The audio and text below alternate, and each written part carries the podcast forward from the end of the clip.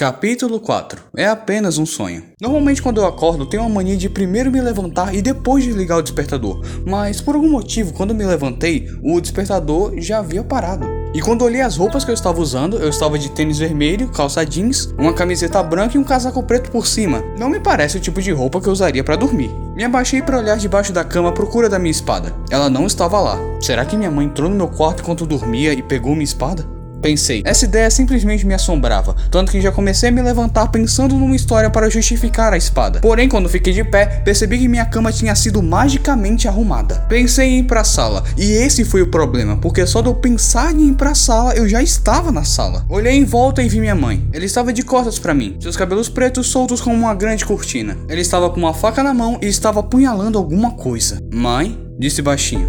Você já viu ele, filho? Sussurrou minha mãe. Ele já viu te visitar? Algum dos companheiros dele veio te visitar? Quem era para vir me visitar? Questionei. O Aglacis. Mesmo quando ela acabou de falar, ainda consegui sentir o correndo pela sala. Ele já te falou sobre o núcleo? Eu queria falar um milhão de coisas naquele momento. Só que ela tava começando a me dar medo. E isso é um grande problema. Quando eu fico com medo, meu vocabulário é limitado a sons. Então eu só disse: hum, hum. Ela começou a apunhalar a coisa na frente dela com ainda mais violência. Dei alguns passos para frente para ver o que exatamente ela estava apunhalando e acho que esse foi o meu erro, pois ela se virou bruscamente levantando a faca acima da cabeça. Olhei para a mão que não estava segurando a faca e aí que descobri o que, que ela estava apunhalando. A sua própria mão, que estava coberta por sangue e feridas. E só estavam presentes nela o polegar e metade do dedo indicador. Seus olhos não eram mais verde e sim azul marinho e brilhavam como enormes lanternas. Agarrei o espelho que estava na parede e coloquei na minha frente para me defender. Então, diante dos meus olhos, sua pele pálida começou a ficar cinza. Seus cabelos pretos começaram a cair. Seus dentes começaram a ficar tortos e pontiagudos. Ela começou a crescer até ficar com mais ou menos 1,90m de altura. E seus olhos não eram mais azul marinhos ou verdes. Na verdade, agora eram totalmente desprovidos de cor. O cara tímido, sussurrei. Ele soltou um enorme grito e quando eu dei por mim, estava sendo sugado para dentro de sua boca, ainda agarrado com o espelho. Quando eu terminei de entrar na boca dele, percebi que estava numa espécie de queda livre. E quando abri meus olhos, percebi que estava simplesmente despencando do céu. A olhar para todos os lados em busca de alguma coisa que pudesse me salvar. Então lembrei do espelho em minhas mãos e o coloquei na frente de meu rosto. Porém, quando eu fiz isso, o que eu vi no espelho não era o meu rosto, mas sim o rosto do homem feito de luz que eu sonhava. Dei um grito de susto e o espelho simplesmente quebrou e virou pó nas minhas mãos. Então eu bato de cara com tudo numa porta que estava caindo no ar junto comigo. Não sei porquê, mas girei a maçaneta e tentei entrar na porta. E quando fiz isso, me vi em pé em uma caverna escura. O lugar sem dúvida se tratava de algum lugar do subterrâneo. Eu estava de frente para uma espécie de buraco. Esse buraco era preenchido por uma enorme coisa que eu não consegui ver direito o que era logo de cara. Olhando ao redor do local, percebi que tinham enormes correntes e pilares gigantes ali. Esses pilares estavam todos quebrados, enferrujados e certamente não eram mais utilizáveis. Virei novamente minha atenção para essa coisa. Essa coisa tinha uma pele azul e escamosa, e tomei um susto ao perceber que essa coisa estava respirando. Vi que nesse amontoado de escamas existiam duas árvores fincadas no topo, e entre essas duas árvores era possível ver um pilar. Ele estava tão velho e enferrujado contra os outros, mas em compensação, era até agora o único que ainda não havia quebrado e ainda estava preso naquela coisa. Deixei escapar um suspiro de surpresa, e esse foi o meu erro, porque assim que o fiz, essa coisa abriu seu único e enorme olho vermelho que mais se parecia com um farol, que me fez soltar um enorme grito e acordar em pé no meu quarto segurando a minha espada. Coloquei minha espada debaixo da minha axila e comecei a contar meus dedos. 1, 2, 3, 4, 5, 6, 7, 8, 9, 10. 10. Ok, não tô sonhando. Disse aliviado. Olhei para meu despertador, que ainda marcava as 5 e meia da manhã. Ou seja, minha mãe ainda estava em casa e não havia ido trabalhar. Quando me caiu a ficha, comecei a escutar passos apressados de salto alto pelo corredor. Comecei a passar meus olhos pelo quarto o mais rápido possível, tentando encontrar algum lugar para esconder a espada. Mas não deu tempo, ela girou a maçaneta e abriu com tudo a porta. O que aconteceu? Perguntou ela desesperada. Virei minha cabeça em direção da minha mão que segurava a espada, até que percebi que minha espada tinha misteriosamente desaparecido. E um relógio dourado havia aparecido no meu pulso misteriosamente. Minha mãe já estava toda arrumada, estava com o cabelo preso, maquiada e com um broche no terno escrito Penny Guardian, que por sinal é o nome dela. Acabo de riscar isso da minha lista de coisas que eu esqueci de comentar. Eu tive um pesadelo, disse rápido. Ela olhou para o meu pulso que o relógio dourado havia misteriosamente aparecido. Achei que não gostasse de relógios, comentou ela. Eu tô aprendendo a gostar. Entendi. Dorme mais um pouco, ainda são 5 da manhã, disse ela me arrastando para a cama e me cobrindo. Ela segurava uma pasta embaixo do braço, e um dos papéis dessa pasta estava escapulindo. Me chame de louco, mas eu tenho certeza que eu vi o meu nome escrito nessa folha. Tentei movimentar minha cabeça um um pouquinho pro lado para ver se tinha certeza se tinha visto direito. Porém, quando fui fazer isso, ela mudou a pasta para o outro braço, apertou meu nariz fazendo fom fom com a boca e saiu dali fechando a porta. No dia seguinte fui para a escola. Fui até meu armário para me organizar para aula. O problema foi que quando fui abrir a mochila, o zíper estava emperrado. E quando fui forçar o zíper, acabei rasgando a mochila e fazendo tudo que estava dentro dela cair no chão. Me ajoelhei e comecei a jogar tudo que estava no chão dentro do meu armário de qualquer jeito. Olho para meu caderno, que era a última coisa que faltava de ser guardado no meu armário. Eu tinha guardado ele aberto em um desenho que eu estava fazendo, e assim estava. O desenho era o mais perto que eu consegui lembrar do suposto símbolo da Fundação SCP. Eu vi na roupa do agente que nos salvou da insurgência do caos. O meu armário ficava na fileira de baixo, ou seja, eu tinha que me abaixar para ter acesso a ele. Estendi minha mão em direção ao caderno, mas então uma garota o pegou. Ela observa o desenho. Ela tinha cabelos lisos e pretos, olhos castanhos claros e uma pele morena linda. Foi você que fez? perguntou ela. Garotas bonitas me assustam. E você lembra o que eu disse sobre coisas que me assustam? Ahn, é. Aham. Digo com a cara mais patética que você possa imaginar. Ficou bom, disse ela devolvendo o caderno. Levantei do chão e estendi minha mão para pegar o caderno, desejando por tudo que ela não percebesse que minha mão estava tremendo. Meu nome é Max, disse ela. Abner Guardian, respondi. Abner Guardian? Pensei. Por que o Guardian? Porque eu disse meu sobrenome. Foi formal demais. Mas pelo menos eu consegui falar. Seu cabelo é bonito, disse ela. Seu também, respondi.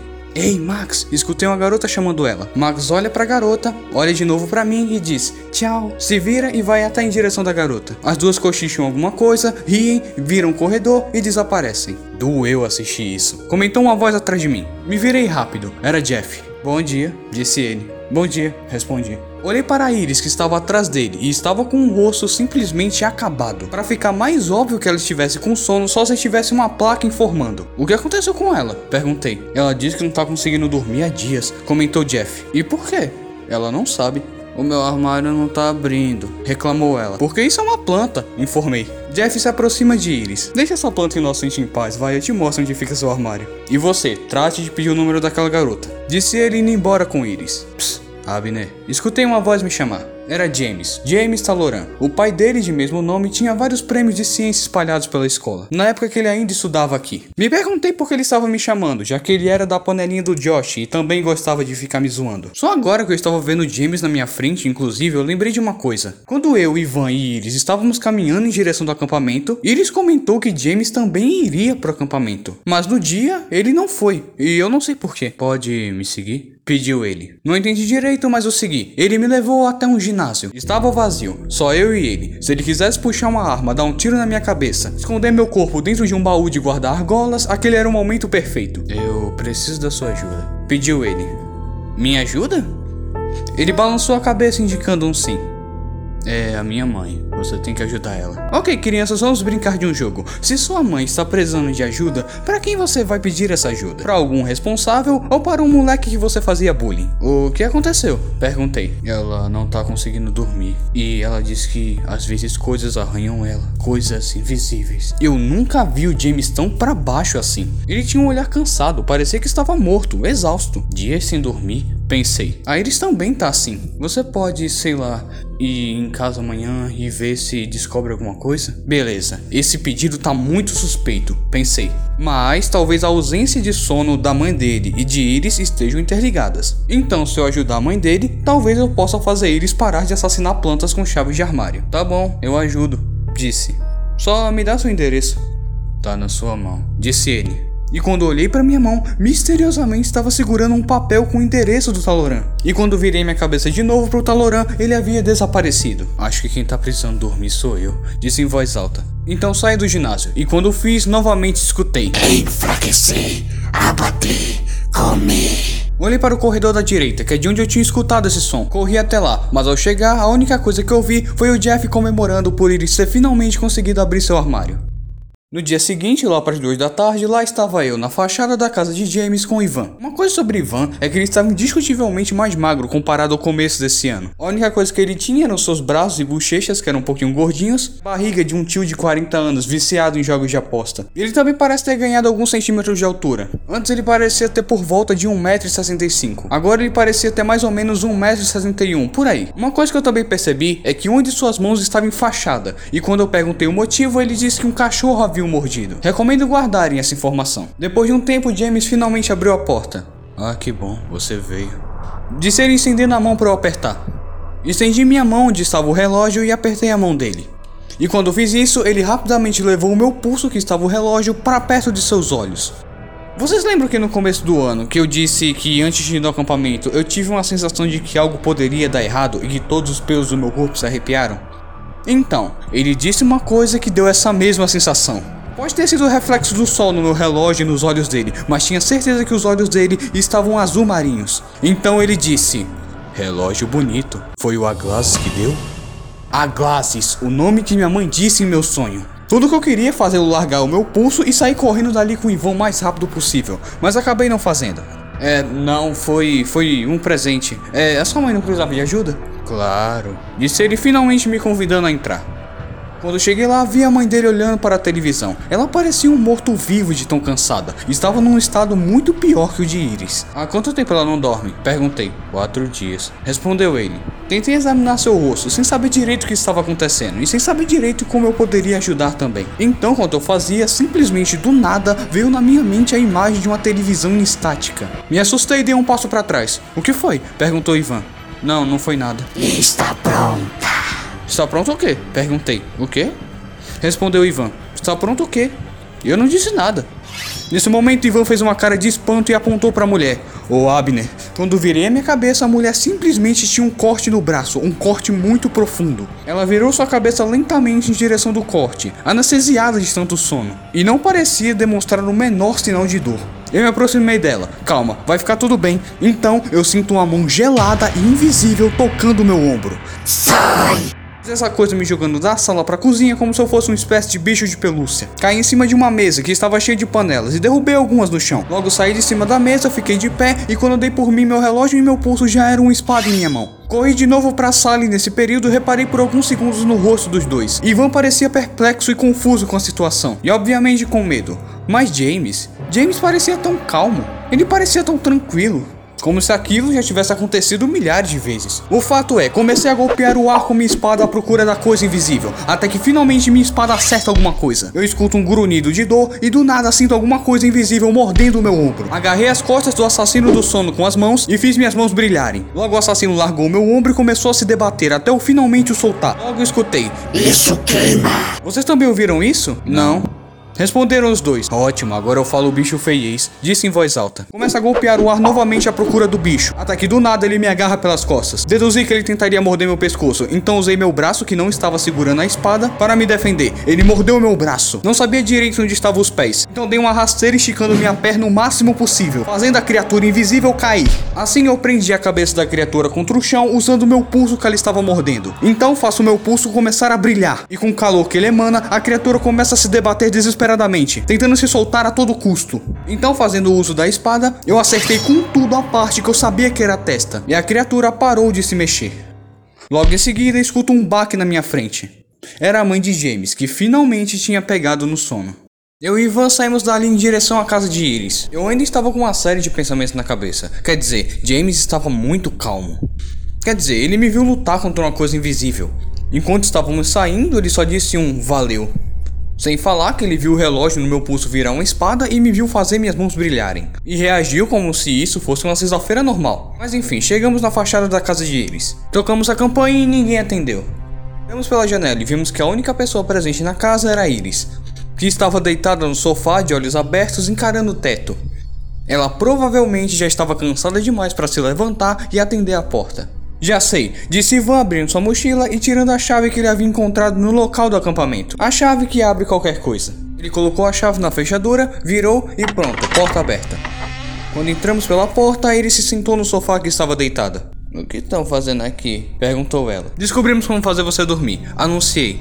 Eba! Disse ela em resposta. Fechei meus olhos e comecei a caminhar pela sala à procura daquela coisa. Ô, oh, Abner, disse Ivan. Agora não, disse sem abrir meus olhos. Então, quando tentei dar mais um passo para frente, bati a cara com tudo contra a parede. Isso, não, vai, dar, certo. Escutei a voz de Ivan dizer: Claro que vai. Respondi finalmente abrindo meus olhos. Claro que vai o quê? Perguntou ele. Você disse que isso não ia dar certo. Claro que vai. Abner, eu não disse nada. Qual é, cara? Dessa vez eu ouvi sua voz, eu tenho certeza. Então ele fez uma expressão como se tivesse tomado um susto, o que eu sabia que significava que ele teve uma ideia. Ele começa a caminhar lentamente em minha direção como se eu fosse uma espécie de animal selvagem. Então, sem mexer os lábios, escuto ele dizer: Abner, tá, ouvindo o que eu tô pensando? Tô, disse em voz alta. Você lê mentes também? Tem alguma coisa que você não faça? Bom, eu não tenho sombra e nem umbigo, mas isso você já sabia. Eu e Ivan começamos a rir, mas até que eu escutei. Pronta. Nesse momento, corri para perto de Iris o mais rápido que pude. Comecei a golpear o ar perto dela. Até que alguma coisa invisível agarra o meu pulso e me joga contra o chão. Me levantei rapidamente e pulei onde deduzi que estava a criatura. Coloquei meu braço em volta de onde eu deduzi ser o pescoço, então eu quebrei o seu pescoço. Com todo esse susto, o Iris tinha se levantado, mas depois que escutei o som do pescoço da criatura quebrando, também escutei o som de Iris caindo no chão. Coloquei ela em cima do sofá e eu e Ivan fomos embora.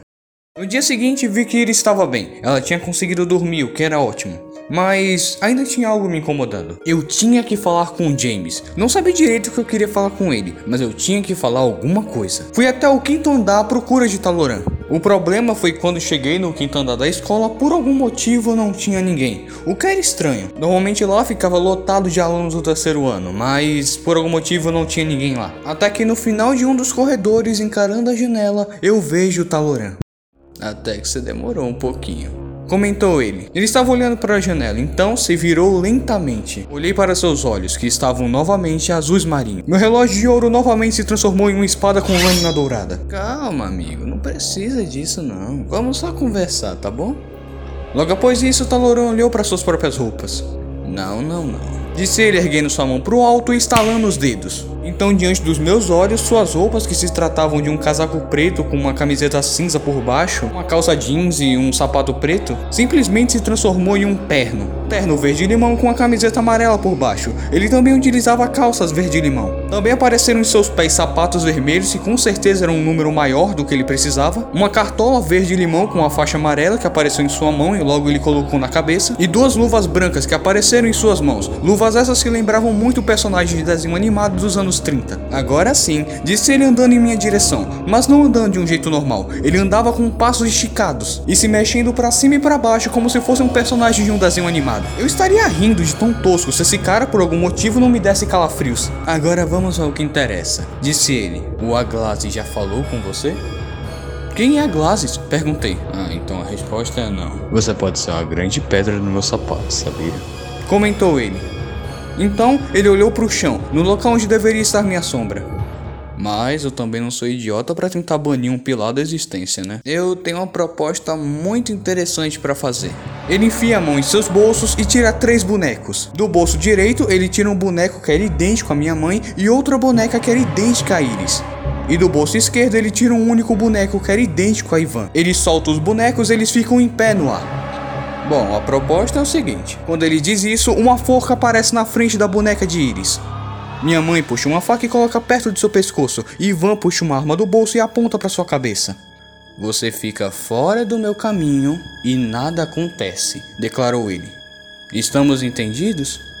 Eu estava paralisado, não sabia o que fazer. Então, uma maré de ódio consumiu meu ser. Eu segurei minha espada com firmeza e avancei com tudo contra ele. Então, ele agarra o meu pulso com uma mão, tira um palito do bolso e espeta a lâmina da minha espada com um palito. E a lâmina da minha espada estoura como se fosse um balão. Fique fora do meu caminho. Esse é meu último aviso. Ei! Escutei a voz de uma senhorinha dizer.